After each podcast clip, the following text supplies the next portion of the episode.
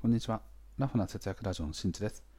このチャンネルでは、ズボラでめんどくさがいの私が実践する節約術や、仕事を効率的に行うための実践方法を配信しています。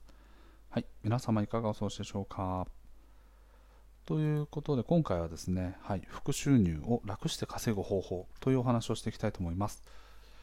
本日会社のね雑談タイムの中でみんな皆さんですねこぞってやっぱこう楽して稼ぎたいよねとで特にねお小遣い程度であったとしても楽してあの稼ぐ方法ってなんかないのかなという感じでこの楽して稼ぐというのをやはりねみんな大好きだなということに気づきました。そこでね本当に楽して稼ぐことはできるのかという話をしていきたいと思います。本題の前にお知らせです。現在僕は文章で具体的な節約術を紹介しています。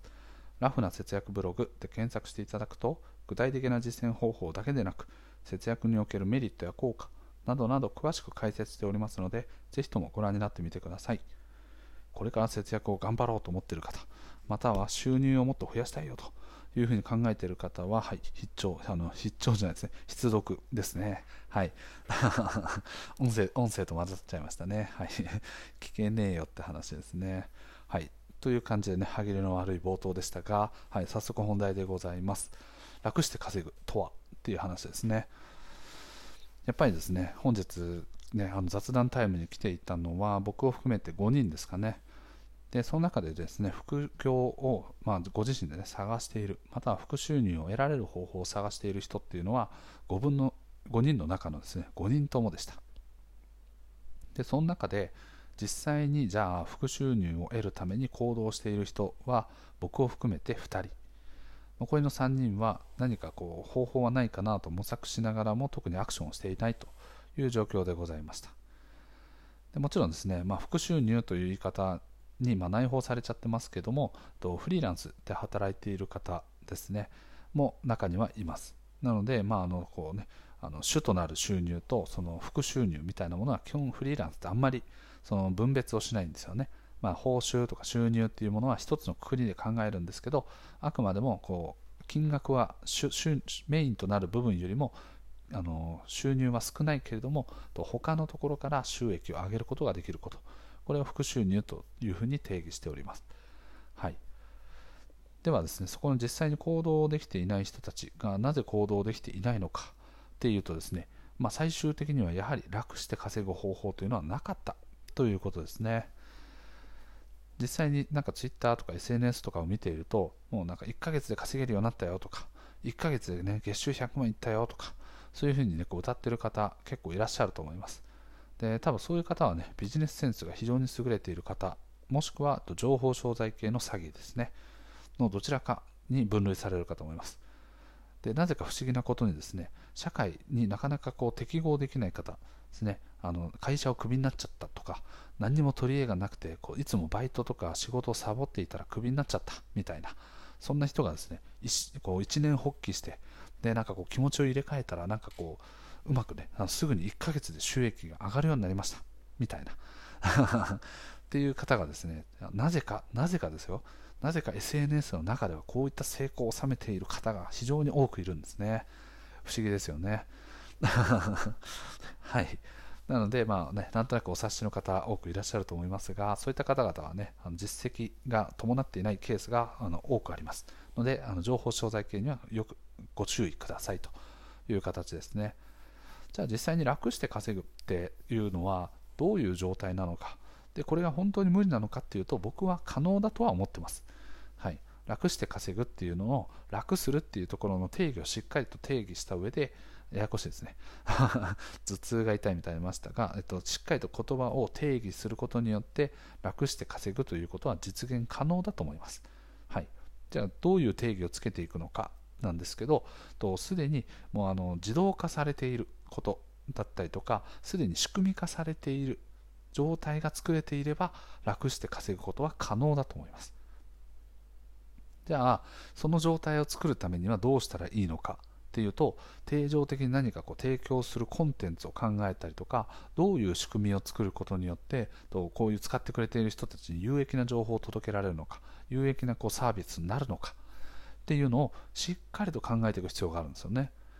すなわち楽にして稼ぐっていうのは段階の問題なんですよ。一番最初から楽して稼ぐことはまず無理なんです。じゃあそこから一刻も早く楽して稼ぐためにはどうしたらいいかっていうと使ってくれる人のことを徹底的に考えまくる。もう朝から晩までずっと考える。でその人たちが使いやすいようなインターフェースや機能サービスツールみたいなものを考える。でそれを仕組み化したりなんかこう自動化したりとか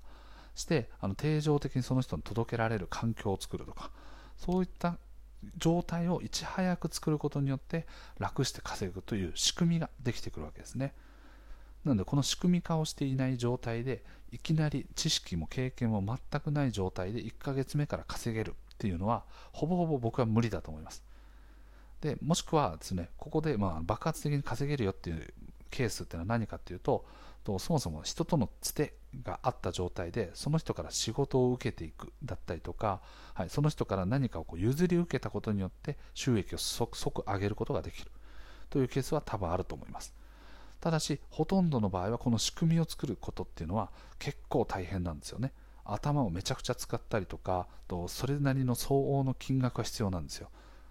自動化する場合だとシステム開発とかそういうものが必要になったりとかあと他のツールとかを使うための定常的な月額費用がかかったりとかカスタマイズとかをする場合だと別料金がかかったりとかそういうことがあるのでじゃあその費用をどこから捻出すんねんっていうと初期費用がやっぱかかるわけですよね。じゃあそのために初期費用をある程度の期間を経てその初期費用を貯めた上で自動化する仕組み化する。そして定常的な収益が上がるようになってきてからその仕組み化していくっていうような段階になってくるんですね。もしくはですね最初からお金めちゃめちゃ持ってますっていう人であればいきなり自動化するってことは可能だと思いますけど非常に再現性が低いですよね。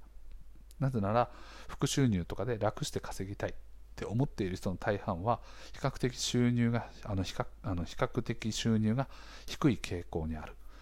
またはその収入に対して自分自身が満足していないという状態から考えると収入が少ない。そうすると初期費用にかける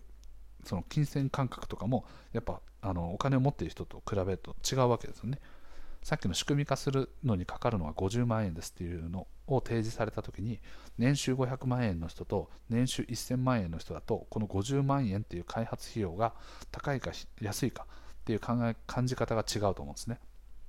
なので副収入を得たいという人たちはお金を潤沢に持っている人ではないケースが多いので初期費用っていうのはどうしてもかけられない。じゃあ最初から楽して稼ぐことはできないっていうことになるんですね。なので楽して稼ぐっていうのは段階の問題です。段階のお話ですというふうに言ったように最初はどうしてもやっぱり手間がかかる。そして手間をかけながら手動なんだけれどもそこから、少しずつ収益を上げてそしてその上がってきた収益を貯めて貯めて仕組み化していく。自動化していくための費用を貯めていく。でそれによってですねあの今その後はと楽して稼げるというのは仕組みがそれを稼ぐ仕組みを作ってくれている。機能が稼ぐ仕組みを作ってくれているから楽して稼げるようになるわけですね。なので、いっちゃん最初から楽して稼げるっていうのは絶対にないです。はい、ブロガーの人たちだったりとか、YouTuber の人とか、まあ、ヒカキンとかもそうですよね。とか、まあ、ブログ界隈で言うとね、まあ、池早さんとか、まあ、学さんとか、いろんな方々いらっしゃると思います。でそういった方々もですね、もういきなりバコンって上がってるわけじゃないんですよね。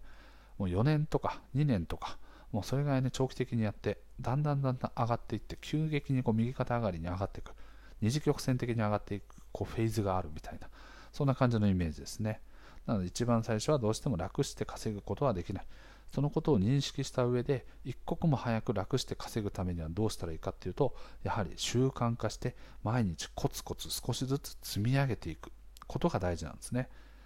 そして、まあ、強いて最初から楽して稼ぐっていうのを強いて定義するのであればと習慣化することによって苦に感じないから楽して稼げるようになるということはありますね。例えば僕で言うとブログでお金を稼ごうと思った時にそのブログを作るまたはブログを書いていく記事を書いていくこのことに対して楽しいという感覚が持てれば楽しながらも稼いでいくことができるわけですよね。これはあくまでも楽してっていうのはと、ね、苦痛を味わいながらではなくて楽しいことをこの楽してという中に内包してしまうと、はい、そういった定義の中に当てはまるわけですね。なので、まあ、なんかこう副業とか副収入をするときって、まあ、大きく選び方っていうのは2つあって1個目は自分ができることを選ぶこと。例えば僕だと Web のディレクターとか Web のデザインとかをやっていたのでそういった自分の得意領域でやること。でもう一つはですね自分が興味あることをやるっていうことですね。興味があることっていうのは興味関心が強いことから情報収集や行動っていうのを比較的促進していく傾向があるんですね、まあ、すなわちと何かねこう情報を集めたいもっとより深く知りたいっていう意欲が強いので勝手に情報が集まってくるんですね。でその集まった情報を何か発信をしていくためだけに使うわけじゃなくてもともとそれを知りたかったっていうふうに思っているのでより幅広く情報を、ね、収集できるようになってきます。なので一石二鳥ですね。アウトプットするコンテンツのために情報収集をする。そして自分はそもそもそういうアウトプットする場所がなかったとしてももともと興味関心が強かったからいずれ調べようと思っていた。っていう気持ちが2つ重なるととより一層ですね情報の、ね、深度が高い状態も保てるしより積極的に情報を収集したりとかアウトプットをしたりとかそういうものにつながってくるのでこの2つが僕はおすすめと考えてます。1個目は自分ができること。日頃から仕事で使っているスキルを使うこととか。そして2つ目はですね自分が興味のあること。いずれねあのその副収入が得られようがどうだろうか。関係なくですねそもそも気になっていたから情報収集しようと思っていた。そしてその情報収集をしたことによってそこから収益につながっていく。という一石二鳥のパターン。この2つから多分選んでいくと。副収入の得方。そしてゆくゆくはねあの好きなこととかそういうものを使ってやっていくことによって最初の方からやっぱり苦痛とかを感じにくい楽しくできることから楽して稼ぐっていうことができるんじゃないかなと思います。はい、なので皆さんもですねあの楽して稼ぐ方法ないかなって思っていた時大体ですね、まあ、一番最初から言うとですねいきなり楽して稼ぐことはほぼできない そういうふうにしっかりと認識した上でじゃあ自分にとってどれが合っているのかまたは自分は何ができるのかまたは自分がどういうことに興味があるのか何を知りたいのかでその知りたいことに対して仕事はあるのかっていうのをいろいろと掘り下げてやっていくと実はねあの埋まっているような自分にももってこいの仕事があったりするのでぜひとも探してみてください。はい、ということでね今回の配信は以上です。最後まで聞いてくれてありがとう。また聞いてね。バイバーイ。